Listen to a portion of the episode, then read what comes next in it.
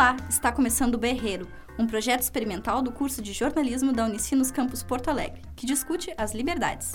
No episódio de hoje, vamos abrir o berreiro para falar sobre liberdade de imprensa e de expressão. Eu sou Juliana Coim. Eu sou o Alexander Machado. E juntos, juntos vamos, vamos, abrir, o berreiro. berreiro.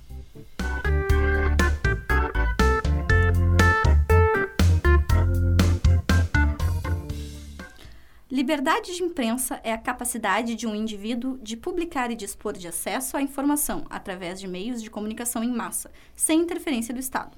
Ao longo da conversa, vamos trazer trechos de uma entrevista feita pela equipe com o editor do site da Intercept Brasil, Alexandre de Sante, onde ele falou um pouco sobre a Vaza Jato, jornalismo e liberdade de imprensa. Para discutir sobre liberdade de imprensa e expressão, convidamos Marjulie Angonese, jornalista do Ministério Público, Marju, conta um pouco mais sobre você.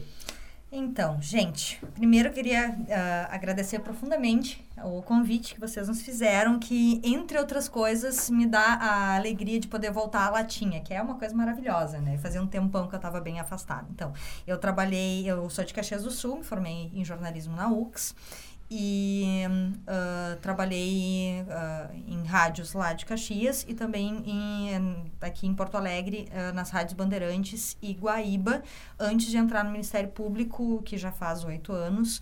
E, no Ministério Público, eu faço a cobertura principalmente das áreas civil e criminal, né, esse civil sempre voltado mais para a questão justamente disso que a gente vai tratar hoje, que é a questão do combate à corrupção.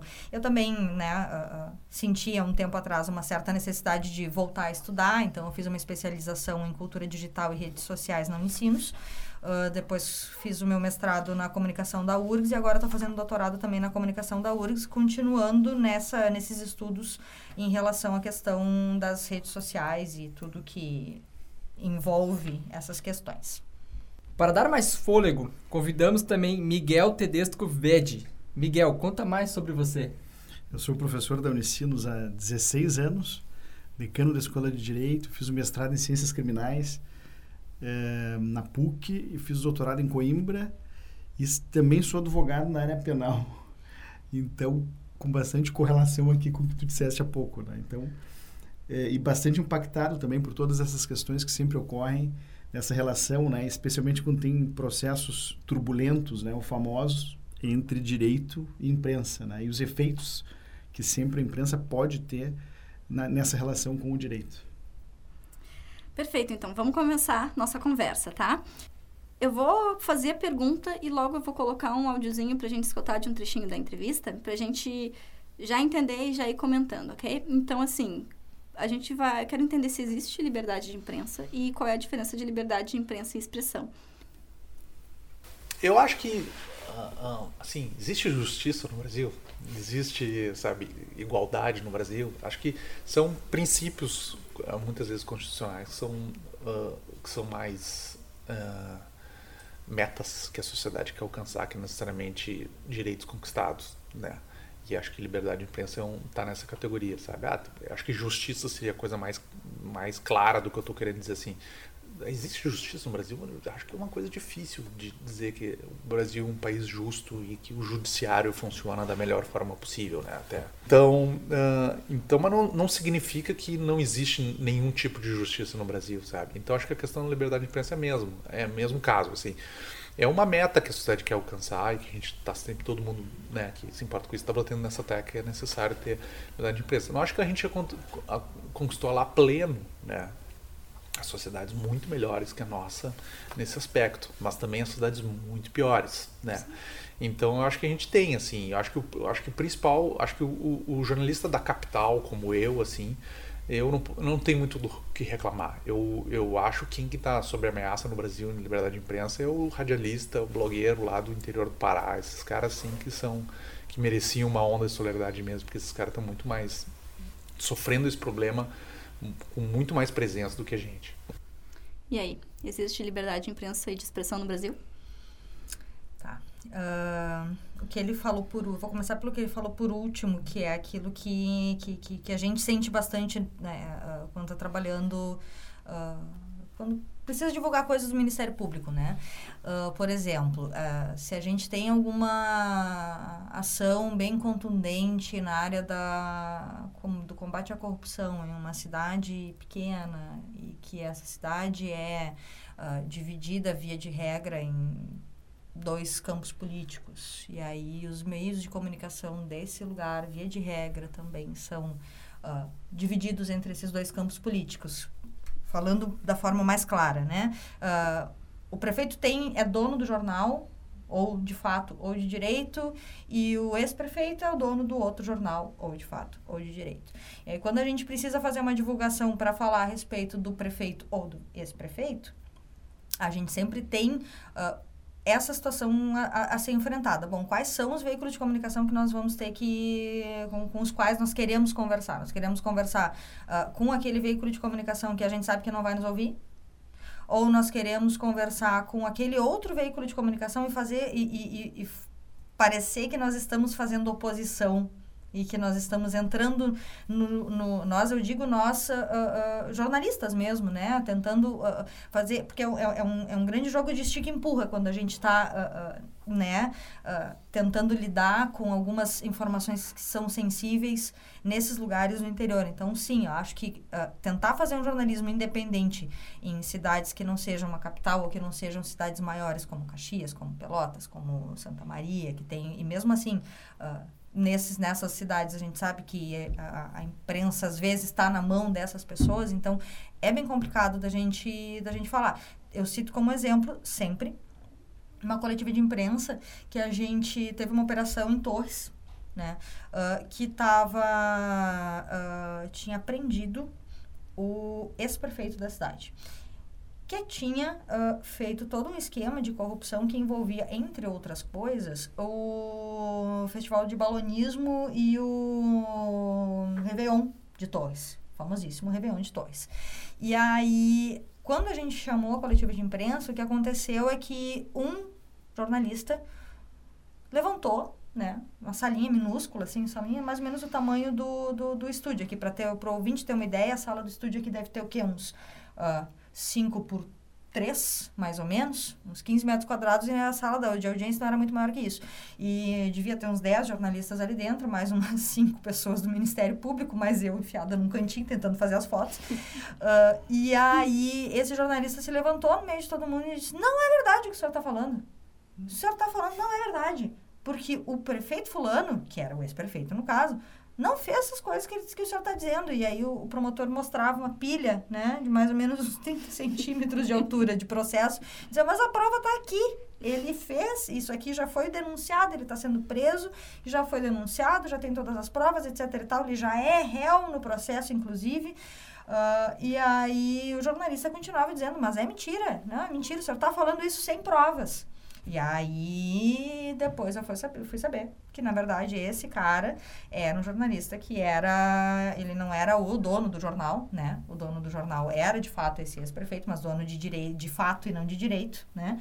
Uh, e ele estava defendendo o contra-cheque dele no fim do mês.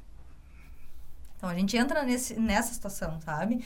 Uh, Aí quando a gente pensa em, em, em no, nos, nos, grandes veículos, nos jornalões ou em, uh, em alguns em veículos não tradicionais ou tradicionais, é, essa coisa da liberdade de imprensa, ela é, bom, ok, temos lá o artigo da Constituição que nos garante a liberdade de, de, de, de imprensa, que não vai haver censura, que tudo aquilo que for né, uh, veiculado pela, pela, pela imprensa não deve passar por nenhum tipo de censura, etc e tal. Uh, mas na prática a gente sabe que existem né, uh, censuras que são censuras veladas. O que a gente, o que a gente começou a ver nesses últimos tempos foram ah, foi talvez um desvelamento dessa censura.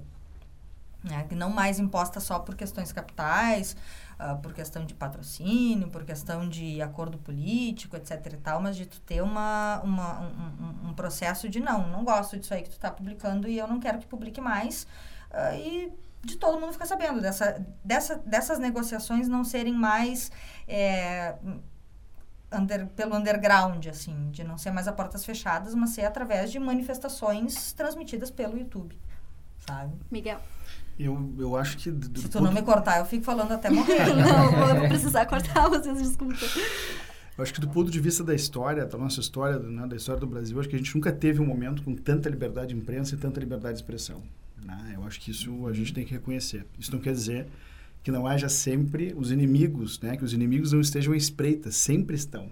Né? Às vezes estão em posições de mando, às vezes não. Né? Mas eu acho que eh, a gente, né, eh, eh, um país como o nosso, né, vamos pegar a última eleição, por exemplo, né, o que os candidatos falavam, algumas coisas que dem- demonstram completamente como havia liberdade de expressão absoluta até para falar as verdadeiras barbaridades. Então, a liberdade de expressão existe, né? E tem que existir. E a liberdade de imprensa também, a gente tem isso. Né? Eu acho que é uma, é uma garantia fundamental. Onde não tem liberdade de imprensa, não tem democracia. Né? Isso, a gente tem que reconhecer isso. Ela é essencial. Nós estamos vendo isso nesse momento histórico. Como a questão da liberdade de imprensa é essencial. Não é? Mas, claro, a gente tem sempre, em todos os lugares, em todos os momentos, aqueles que vão tentar atacar essas liberdades. Né? Foram liberdades que foram, é preciso reconhecer, foram colocadas lá na Constituição à custa de sangue, suor e lágrimas. Né? Estão lá por causa disso. Teve gente que morreu para que essas garantias estivessem lá.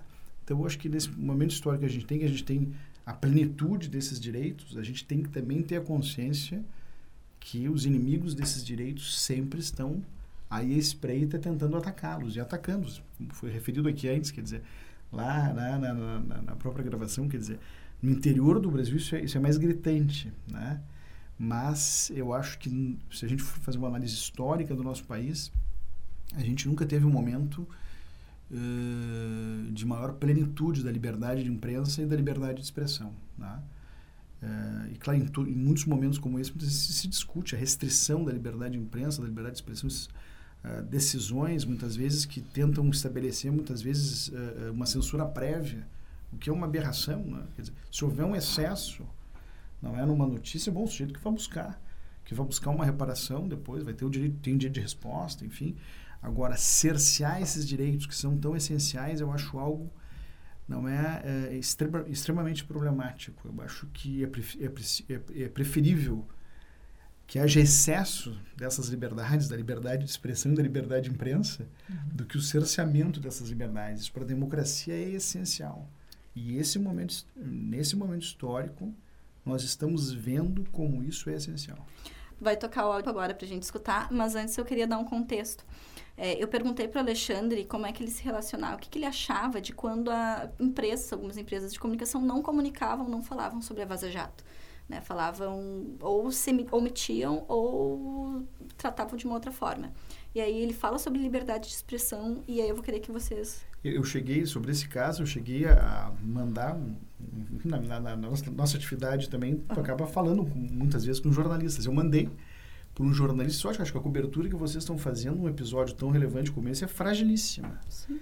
Acho uma cobertura muito frágil, não é? E a, e a resposta foi, é, nós estamos analisando. Eu compreendo a situação, mas eu digo, é, né, porque isso impacta, né? Uhum. Isso impacta muito a, a, nossa realidade. Então, quanto mais liberdade houver, melhor. Sim. Eu vou tocar o áudio, eu vou pedir depois que vocês comentem o que vocês acham. Vamos ouvir o que, que ele acha.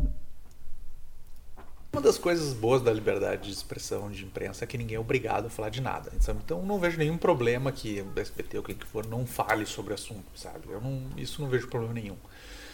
Uh, acho em alguns casos esquisito a abordagem que, que, que, que, se teve. Assim, já que vai falar sobre o assunto, né, jornalisticamente, teve alguns veículos que optaram a, a falar mais das versões uh, dos envolvidos do que do conteúdo em si, do que tinha lá dentro. Né?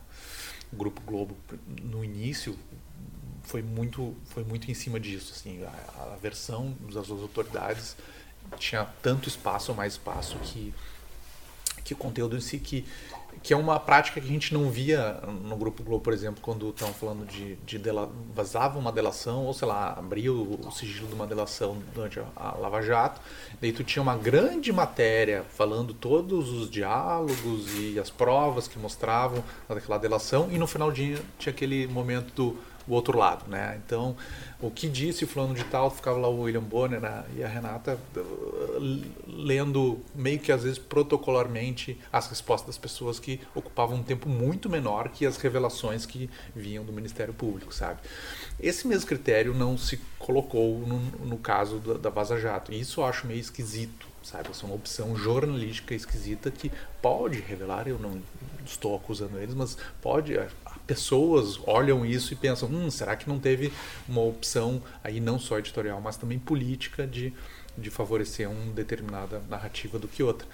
Então isso eu acho estranho. Agora, não falar do assunto, eu acho que ninguém é obrigado a falar nada. Acho que liberdade de expressão está aí para isso, para ninguém falar do que quiser.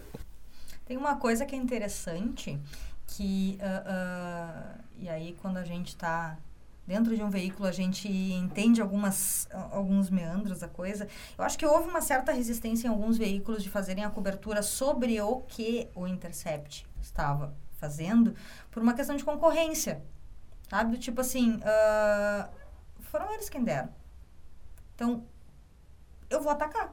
Ou eu vou de tentar deslegitimar. Ou eu vou falar que... Uh, da investigação em relação à questão dos hackers, afinal de contas, quem é esse hacker, uh, quais são... Uh, essas provas não são, não, não, não são válidas, uh, de, de tentar deslegitimar. Não estou falando da questão da Globo, porque depois a Globo acabou, né, fazendo a cobertura de, um outro, de uma outra forma.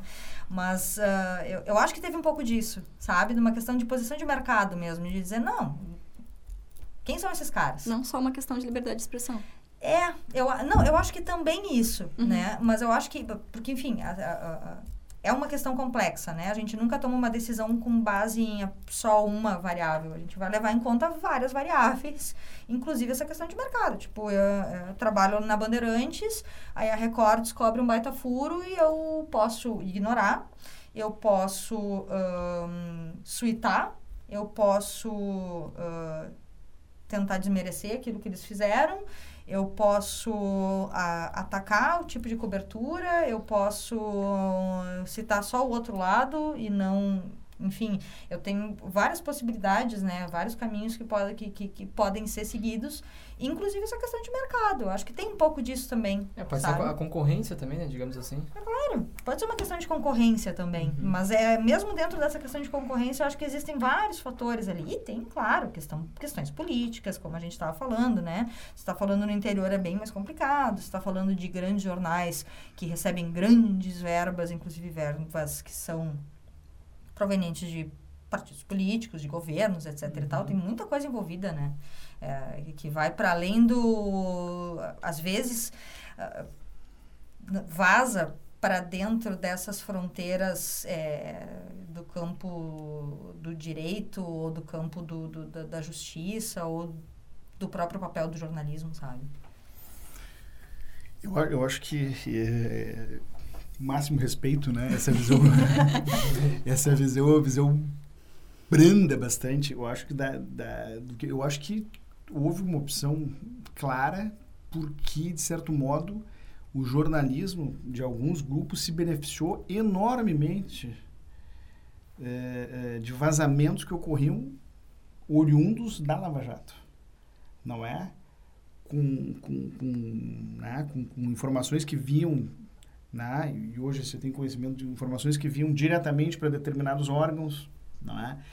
E aí, evidentemente, na minha leitura, né, eu acho que aí havia um certo, um certo comprometimento, uh, um envolvimento, né, uh, de todos esses órgãos que, na verdade, criou uma, uma, uma situação de, de, de, de perplexidade talvez até pensando o que pode aparecer né, nesses vazamentos. Ah, não, né? concordo contigo, que é tipo assim, eu passei ah, seis, cinco, seis anos uh, divulgando as coisas e agora eu vou divulgar que as coisas que eu divulguei estavam erradas.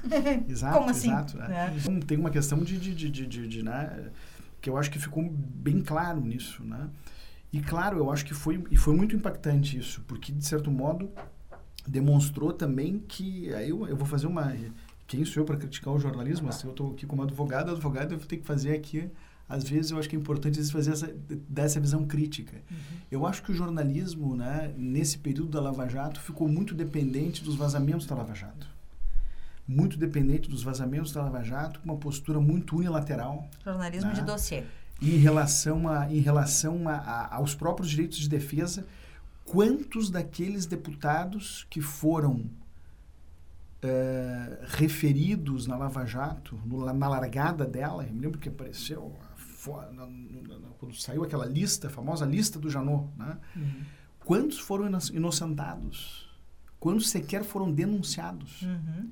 Dezenas. Dezenas. Então, nós tivemos pessoas que foram massacradas, massacradas jurídica, pessoalmente, né, jornalisticamente, tá? Massacradas. E né, não tiveram, né, tiveram, não tiveram eh, até jornalisticamente o devido direito de defesa, né? Então isso foi uma, eu acho que foi uma esse episódio para o direito, né? Eu estou falando de jornalismo, eu tenho que criticar o direito. A Lava Jato foi uma escola daquilo que a gente chama de ativismo na área do direito, que assim, cada um decide como quer, né? a lei que vai para o espaço. Cada cabeça uma sentença cada cabeça, levado ao... Literalmente, exatamente, uhum. essa, essa frase, essa frase. Cada cabeça uma sentença, a lei que exploda. né? Eu acho que isso, os efeitos desses episódios para o jornalismo e para o direito, não é, são impressionantes. São impressionantes porque eu acho que denotam falhas da estrutura do direito e da estrutura do jornalismo. Uhum. Né? É nessas duas searas. Então, eu acho que é importante. Por isso que a, a, a fundamentalidade de discutir essas questões no direito e no jornalismo. Né? É, e no jornalismo tem uma questão também que é a seguinte, né? A gente não sobrevive sem o espetáculo. E aí, uh, e aí, quando eu falo a gente, eu falo a gente num termo, num, de uma maneira bem, bem... Generalista. Generalista. Eu estou generalizando a coisa, mas é é isso, né? Uh, uh, o ser humano uh, quer se informar e ele não quer só se informar hoje, ele quer se informar e se divertir com aquilo que ele está assim, que ele tá lendo, né? Então a gente passou esse, o, o jornalismo quando eu estava na Bandeirantes na época da, da, da, da, da cobertura da, do Detran, a gente criou uma mini editoria lá que era sobre o. E é, vários réus do Detran foram inocentados sim. agora, 10 anos depois. Uhum. Agora, alguns meses atrás. É, alguns perderam emprego nas universidades que trabalhavam. É. Né? Então, Na época, a gente criou uma mini, uma mini editoria lá dentro que era da polícia política. Né? E aí o que acontecia é que tu tirava todos os elementos que eram os tradicionais de cobertura de jornalismo político, que é aquela coisa de tu falar do bastidor, de tu dizer o que, que tá, quem tá fazendo aliança com quem, quem tá costurando alguma coisa com quem, como é que tá funcionando, é, tirar aquela coisa do bastidor. Uh, e juntar com a questão da cobertura do jornalismo policial, que muito influenciado por aqueles pela, pela, pela imprensa, né, dita, entre aspas, né, imprensa marrom lá do, do, do, dos Estados Unidos e do jornalismo de pasquinha, etc e tal. Uh, e aí se junta essas duas coisas, né? E aí tu tem um jornalismo marrom político, que é tudo aquilo que todo mundo muito quer ver, porque vem se construindo ao longo desses últimos, né, dessa, dessa segunda uh, desse, desse início, na verdade, né, do, do, do, do, do século, uh, dessa coisa de estamos tentando é, desmoralizar a, a, classe política e ela própria se autodesmoraliza muitas vezes também com muitas questões, né?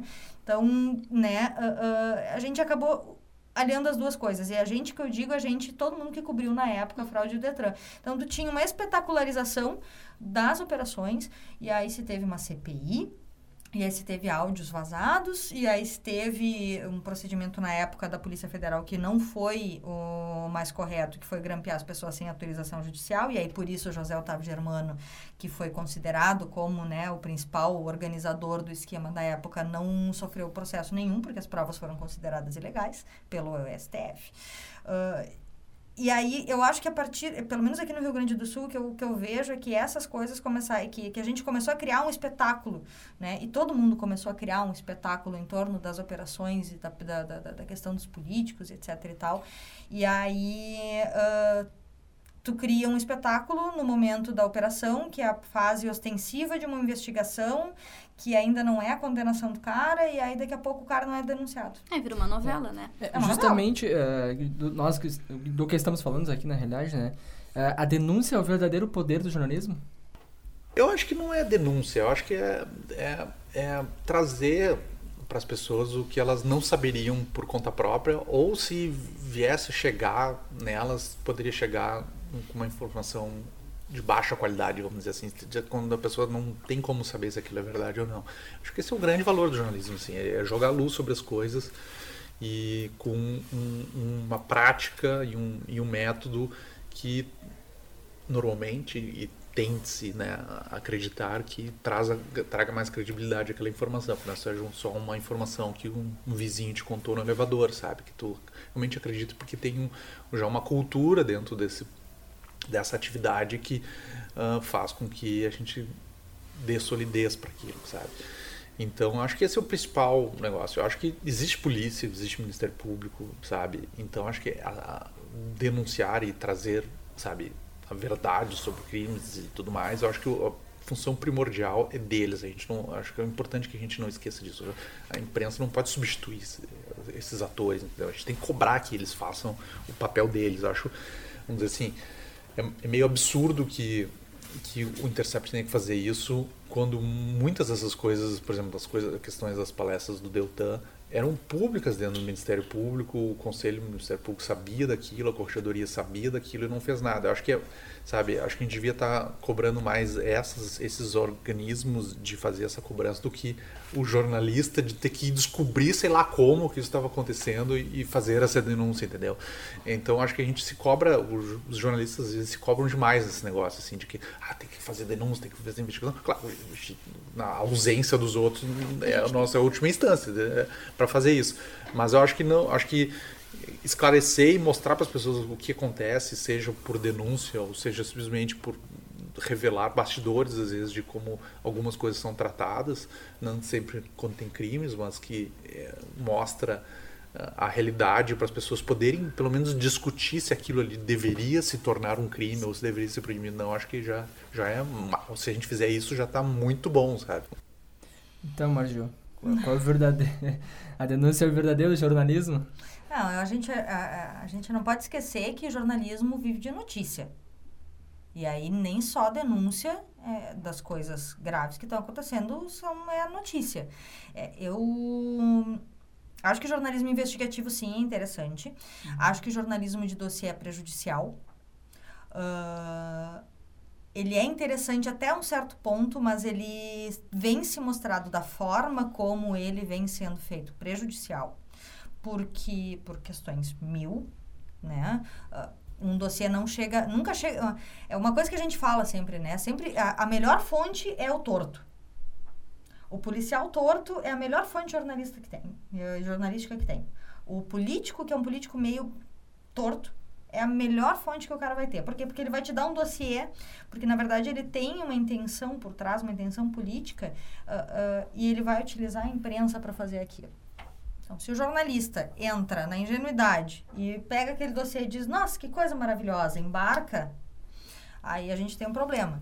Uh, a mesma coisa em relação quando tem, um, quando tem um vazamento. A gente viu nesse caso da Vaza Jato que muitos vazamentos tiveram algumas intenções que não foram pura e simplesmente dizer, olhem o que nós estamos fazendo, mas com uma, mas sempre tinha uh, alguma intenção de jogar à luz a alguma coisa que se queria para que o judici que se uh, para tentar, tu vai entender, Miguel, uh, ah, para tentar uh, fazer com que aquele juiz que talvez não desse aquele negócio se sentisse Sim. pressionado em dar, porque, putz, como é que eu vou dizer, como é que eu vou, como, como, é que eu vou indeferir essa prisão aqui se o cara já foi manchete da Veja? Foi, foi, foi muito tocante, né, no, no princípio do Lava Jato, como isso foi usado, né?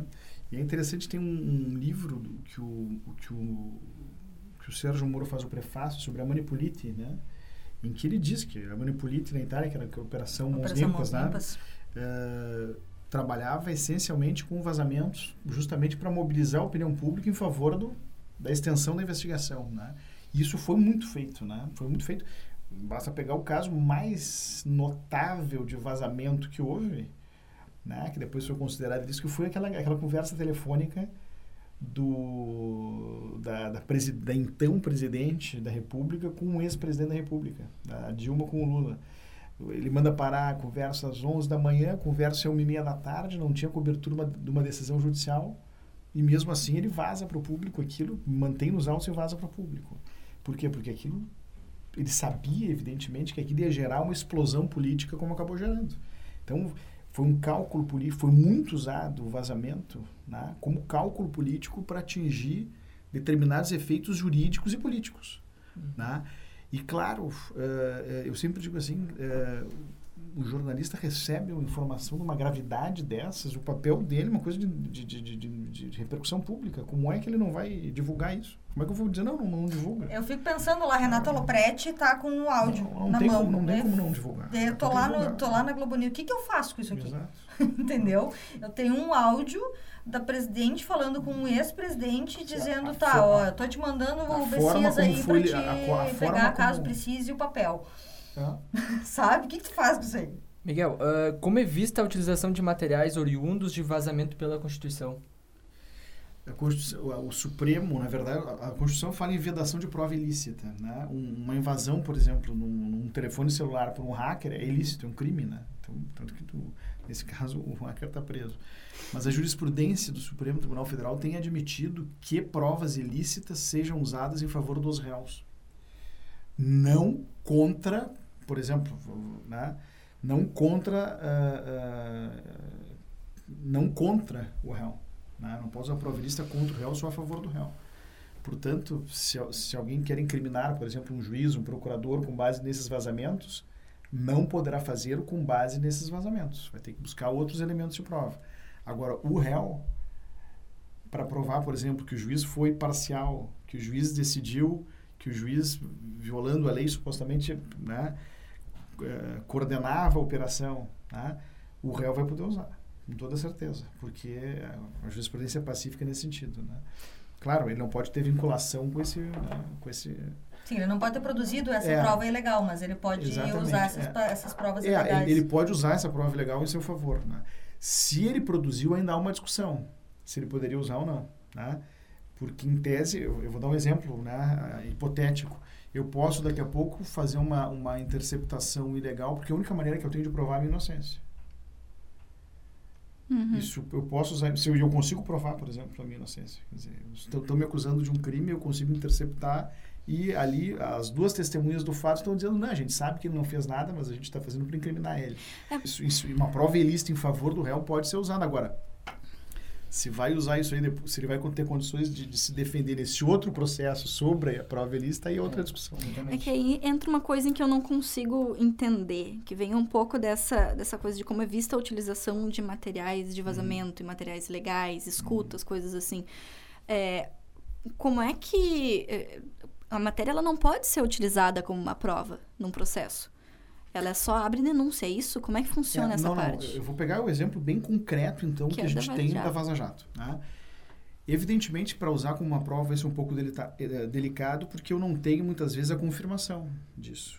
Mas eu posso ter a confirmação disso por outras provas. Por provas, uhum. por exemplo, eu tenho uma gravação telefônica que eu estou combinando alguma coisa com alguém. Aí eu tô, tem esse vazamento, que eu estou combinando alguma coisa. Depois tem uma petição no dia seguinte, exatamente, nos autos do processo, que acontece exatamente aquilo que as pessoas tinham combinado. Eu consigo apurar a veracidade disso assim. Ou, por exemplo, como já teve nesse caso, vai lá uma procuradora e diz assim: tem um vazamento que ela fala, salvo engano, do filho do, do ex-presidente Lula, né? É do, não é do neto? Do neto, da morte do neto. Da morte do neto. Aí ela vai e pede desculpas. Ou seja, ela testou que aquilo que está dito ali por ela é verdadeiro. Sim. Uhum. Então eu posso atestar a veracidade desses vazamentos, não é com outros meios que vão surgir, até pela confissão da pessoa. Mas, pessoa... A, mas a matéria da Vaza Jato não seria uma prova para um processo? Por, eh, na minha leitura, pode ser se, se é corroborado com outros elementos. Uhum. Se eu uhum. consigo corroborar. Né? Se eu consigo corroborar. Hoje, hoje, hoje mesmo. Não o, não, o Supremo tem, já está debatendo nos seus julgamentos esses casos da Vaza Jato. O ministro Gilmar Mendes tem feito referência nas suas fundamentações acerca disso. Então, eu penso que poderá ser usado, especialmente se conseguirem provar, olha, esse conteúdo que vazou, que está aqui transcrito, esse conteúdo ele pode ser comprovado por esse outro elemento aqui. Uhum. Né? Portanto, efetivamente, né, eu penso que pode ser usado se for coadjuvado com outros elementos, em favor do réu, estou falando. Isso jamais vai poder ser usado, na minha leitura, por ser uma invasão ilícita, não é, de um, de um determinado aparelho não poderá ser usado, por exemplo, contra o juiz e contra o procurador para medidas funcionais, porque isso, na minha visão, é uma prova ilícita e eu não posso usar isso contra um pretenso réu. Nem ah, só, em, só em favor, com- só em favor do, do, do, nesse caso. Mas e nem se eu conseguir comprovar ah, a veracidade da prova mesmo. é- é- Mas só conseguir comprovar a velocidade da prova pela prova ilícita. É uma contaminação, né?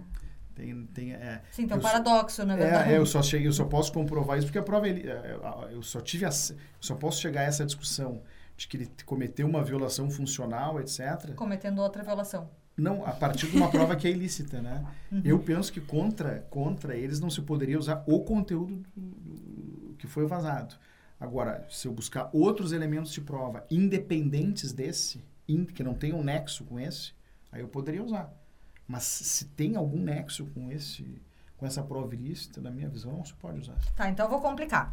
Em síntese, eu- o que eu quero dizer para que as pessoas possam entender, eu não posso pegar o vazamento lá, ah, a transcrição que o The Intercept fez e usar num procedimento disciplinar contra o Sérgio Moro e contra o Deltan. Por quê? Porque essa prova é ilícita. Agora, se eles, né, por outros meios de prova, independentes desse, isso a lei permite, independentes desse aqui, independentes, eles chegam porque alguém teve uma prova testemunhal, teve uma prova documental, teve outro meio de prova, aí eles podem buscar alguma punição. Mas se tiver correlação com esse aqui, não porque está contaminada a prova. Uhum. Ah, casos bem concretos, tá? É, daí o- a televisão lá ah, flagrou um deputado dando dinheiro, ah, pe- cole- pegando dinheiro de caixinha, né? Do, fazendo a caixinha do gabinete através de coação dos seus assessores. Caixa 2? Essa gravação foi da onde? Foi feita pela televisão, Pelo jornalista? pelo jornalista. O jornalista Câmera escondida? com câmera escondida Ah. no próprio assessor, né? Ou seja, o assessor se, Se filmou. se o assessor era vítima, a prova é admitida. Isso, É- é, é é, é isso. Se o se assessor eu era gravo, vítima e testemunha, É, e, ele- depois se ele é testemunha, né? Ele vítima- era o denunciante, Se- mas utilizando já elementos que eram da televisão. Se, se ele, se ele, eh, não há vedação na jurisprudência de que eu grave, por exemplo, uma conversa com alguém para usar como prova. Mesmo que isso seja, que, que, que essa for- gravação seja, seja, seja com, com, com equipamento que seja da televisão. a jurisprudência não veda isso. O que pode acontecer é o seguinte, o que, que eu, eu, eu como advogado já estou pensando, né? Depois eu te digo qual é o caso. Boa, boa. É, boa, boa. Eu digo assim, não tem vedação na jurisprudência para que uma pessoa grave a outra.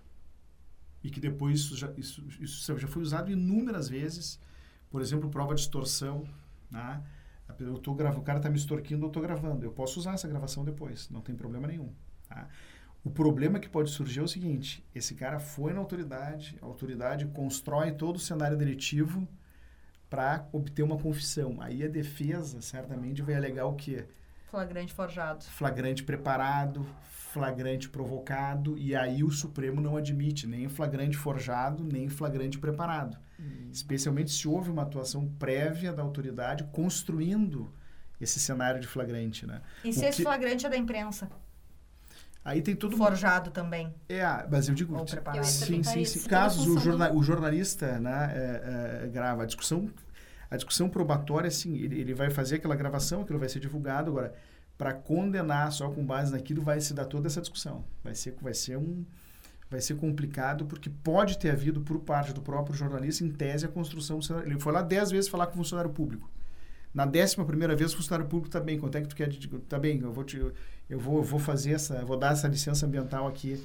Não é, é, o senhor tá, né, eu vou dar essa licença ambiental aqui em troca de dinheiro, né? Mas ele, até que ponto não foi uma provocação ao delito, entendeu?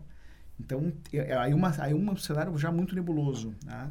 Que pode gerar toda uma discussão jurídica sobre isso que tu falaste muito bem, que é do flagrante provocado e do flagrante preparado, né? Que daí o Supremo, os tribunais não admitem isso. É, o que a gente É. sabe que, que, que vem, que se constrói né, no, no- nos processos que a gente acompanha no Ministério Público é que mesmo que haja né, esse flagrante da imprensa, para eu acho talvez isso não até serve para condenar, né? Não vai é, não condenar. serve para acaba não servindo para Ah. é, mas para contornar toda essa discussão e tal, ah, ok, vamos pegar para, para partir desse pressuposto de que isso é só uma denúncia, Né? Isso, e faz e uma investigação aí com base vamos fazer a Exatamente. investigação e investigar se isso acontece de Ah, fato. Aí se salva a prova. Aí, né? pe- aí salva a prova.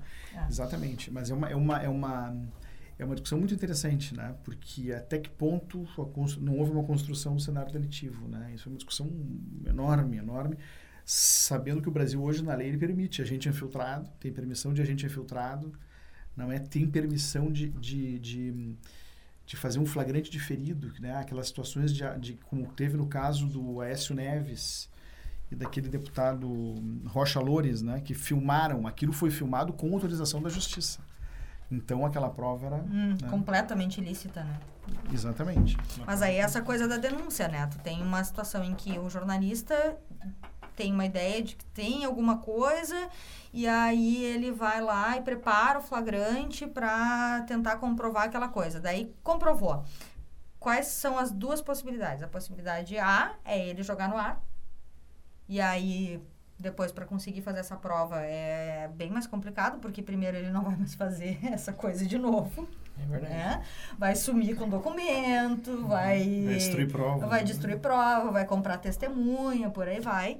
E, e a segunda possibilidade é entregar para as autoridades, que é aquilo que o Desante estava falando de, né, ok, vamos, vamos, vamos trabalhar to- todos em conjunto, tentar fazer a coisa funcionar da melhor forma possível. Porque muitas vezes ah, o que acontece é que a imprensa vai lá, cria o flagrante, e aí vai a polícia, o Ministério Público, federal, estadual, etc., fazem investigação e não conseguem denunciar o cara. E aí as pessoas ficam, tá, mas como é que ele não foi condenado? Se saiu no Jornal Nacional o cara roubando, porque não deu para construir o processo. Né? Então, qual que é o nosso, o nosso real papel, né? É fazer essa coisa do espetáculo, de botar a cara do preso sendo algemado, ou fazendo o negócio, ou é realmente ah, construir esse ambiente democrático de uma justiça real e efetiva, né? Talvez nós, jornalistas, tenhamos um papel bem importante na, na, na- na- no não oferecimento de justiça para as pessoas justamente por causa dessa questão do espetáculo. Não sei, né? Tô só levantando a lebre. Gente, então assim, ó, ah, eu vou fazer uma última pergunta pra gente já começar a ir se encerrando, tá? E agora essa, essa pergunta, eu acredito que ela seja voltada pros dois, eu quero a opinião dos dois. Bem completinha, bem bonitinha, que é a seguinte. O sigilo de fonte, ele protege o jornalismo mesmo? Isso acontece? Porque, pensando nessa lógica do Lava Jato, que a gente, da Vaza Jato, que a gente está conversando, né, e tudo mais, tem o sigilo de fonte, aí tem toda aquela pressão de que tu tem que liberar a fonte para que a gente possa usar isso de, de objeto de denúncia, que é isso que a gente estava debatendo agora. Então, o sigilo de fonte, ele existe para proteger o jornalista, tá, ok, legal. Mas ele assegura a veracidade da matéria? Eu não sou jornalista. Para o ouvinte Como eu- entender, ah, acabamos de apontar um para o outro. Como eu não sou jornalista, eu vou deixar tu responder primeiro. Tá bom. Tá bem. A gente fica com o abacaxi. Ah, faz um suquinho depois. Ah, então, eu acho que o sigilo de fonte, se a fonte pede o sigilo, ele tem que ser preservado a todo custo. É, qualquer custo, qualquer que seja. Ah, porque às vezes a gente tem literalmente a vida da fonte na mão da gente. Né? Uma pessoa que, com, que, que, que te confia uma informação e que essa informação pode lhe custar, inclusive, a vida. Então, é, não é só a questão da matéria, né? A gente tem que pensar um pouco mais além. É, se essa fonte pede o sigilo, essa fonte vai, pelo menos eu penso assim, é, se essa fonte me pede sigilo, ela vai ter o meu sigilo eterno. Porque é, a gente tem direito ao anonimato, né? A gente não tem direito ao anonimato quando a gente comete um crime. Se a gente não comete esse, esse crime, a gente tem direito ao anonimato. E no caso do hacker, por exemplo, que cometeu um crime, ah, mesmo assim ele é minha fonte. E aí eu vou dizer, eu prefiro pensar em mim enquanto alguém ah, que ah, participou de alguma maneira de um acobertamento de um crime ah, do que divulgar a identidade de uma fonte. Isso, para mim, é, é, é- é ponto pacífico Essencial. por uma questão de, de, de, de, de, de ética de vida, não é nem só de ética profissional, assim. Miguel, como tu É, vês? Eu, eu, faço um, eu faço um comparativo, talvez não seja tão adequado, com o próprio sigilo profissional, por exemplo, do advogado. Eu não posso jamais quebrar esse sigilo. O sujeito me, me, me refere alguma coisa, eu não posso, por mais que ele me, né, me diga alguma, alguma coisa que tenha correlação com não posso revelar isso por uma questão de, de ética profissional. É, eu acho que o sigilo, eu acho que o sigilo da fonte é transcendental. Né? Eu acho que é uma garantia não só do jornalista, quer dizer, mas é uma garantia da liberdade de imprensa. Né? Uhum. Né?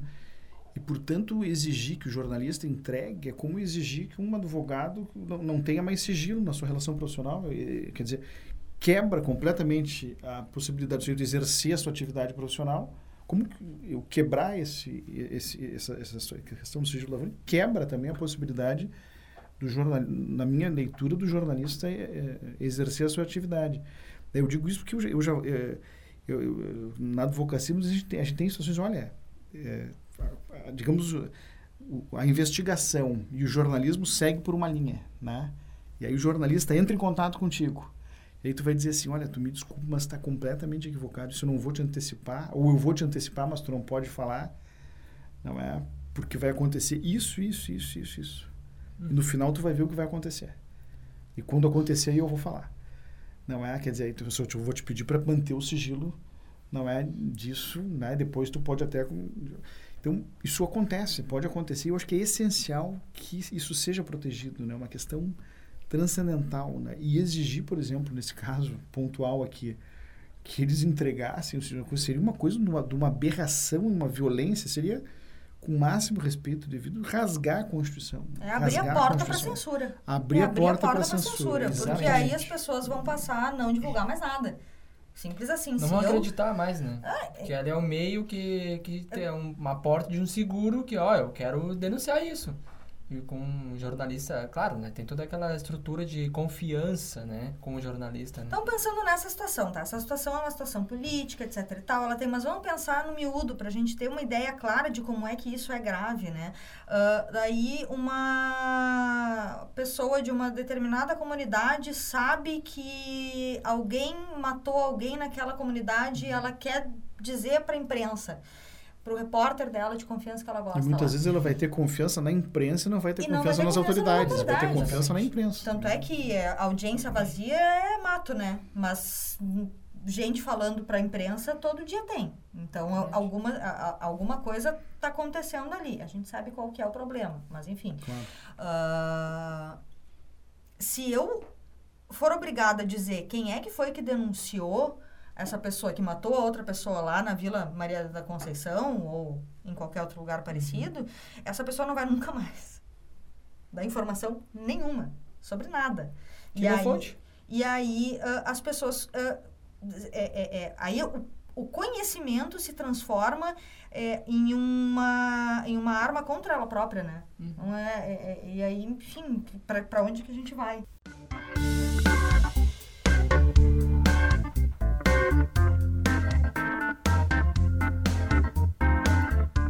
Encerramos por aqui o primeiro episódio do Berreiro, projeto experimental do curso de jornalismo da Unicinos Campus Porto Alegre. Gostaríamos de agradecer a presença dos nossos convidados Marjulier Angonese e Miguel Tedesco Vedi.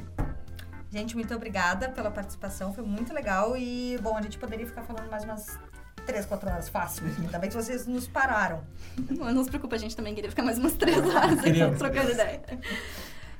O programa foi produzido pelos alunos do projeto experimental em jornalismo, com supervisão dos professores Débora Gadré e Porã Bernardes, com técnica de Lise Novo.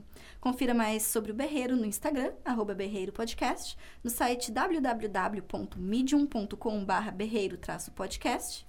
Obrigada e até o próximo episódio.